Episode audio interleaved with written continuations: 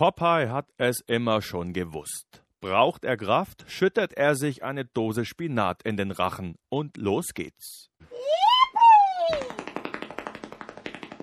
Was seit Jahrzehnten in den Comics mit dem tätowierten Seemann suggeriert wird, hat sich jetzt bestätigt. Spinat führt in Verbindung mit Training tatsächlich zu mehr Kraft. Forscher an der Freien Universität Berlin haben das jetzt das erste Mal in Deutschland nachgewiesen. Dafür wurden Sportlern die im Spinat enthaltene Substanz Ektosteron verabreicht, in Form von Kapseln zum Einnehmen.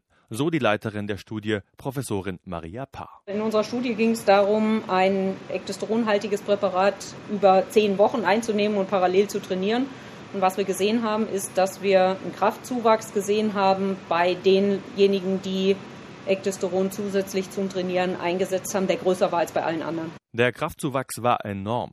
Dreimal so hoch wie bei der Placebo-Gruppe, die nur ein Scheinpräparat bekommen hatte. Unsere Hypothese war, dass wir eine Leistungssteigerung sehen, aber dass die so groß sein würde, das hatten wir nicht erwartet. Dass Ektosteron leistungssteigernd wirken könnte, dafür gibt es schon lange Hinweise.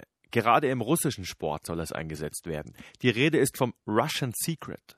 Aber auch ganz einfach, im Internet gibt es Nahrungsergänzungsmittel mit Ektosteron, die Kraftzuwachs, Muskelaufbau und schnellere Erholung versprechen.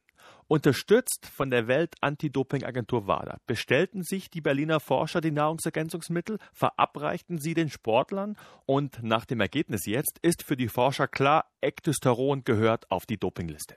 Wir haben der WADA in unserem Projektbericht empfohlen, äh, die Substanz in die Dopingliste zu integrieren. Wenn es leistungssteigernd wirkt, dann sind wir schon der Meinung, dass man diesen unfairen Vorteil eben ja, eliminieren sollte. Ob das so kommt, entscheidet ein dafür zuständiges Expertengremium der WADA. Erstmal werden aber weitere Untersuchungen erwartet.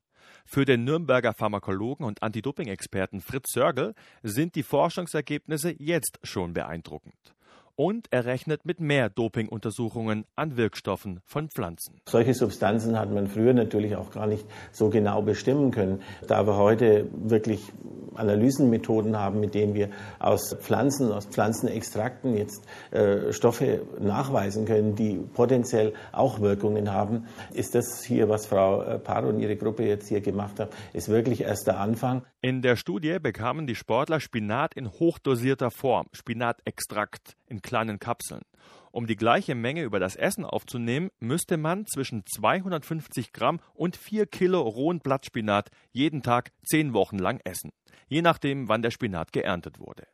Dass sogar der Verzehr von Spinat auf die Dopingliste kommt und im Spitzensport verboten wird, ist derzeit unwahrscheinlich und schwer vorstellbar.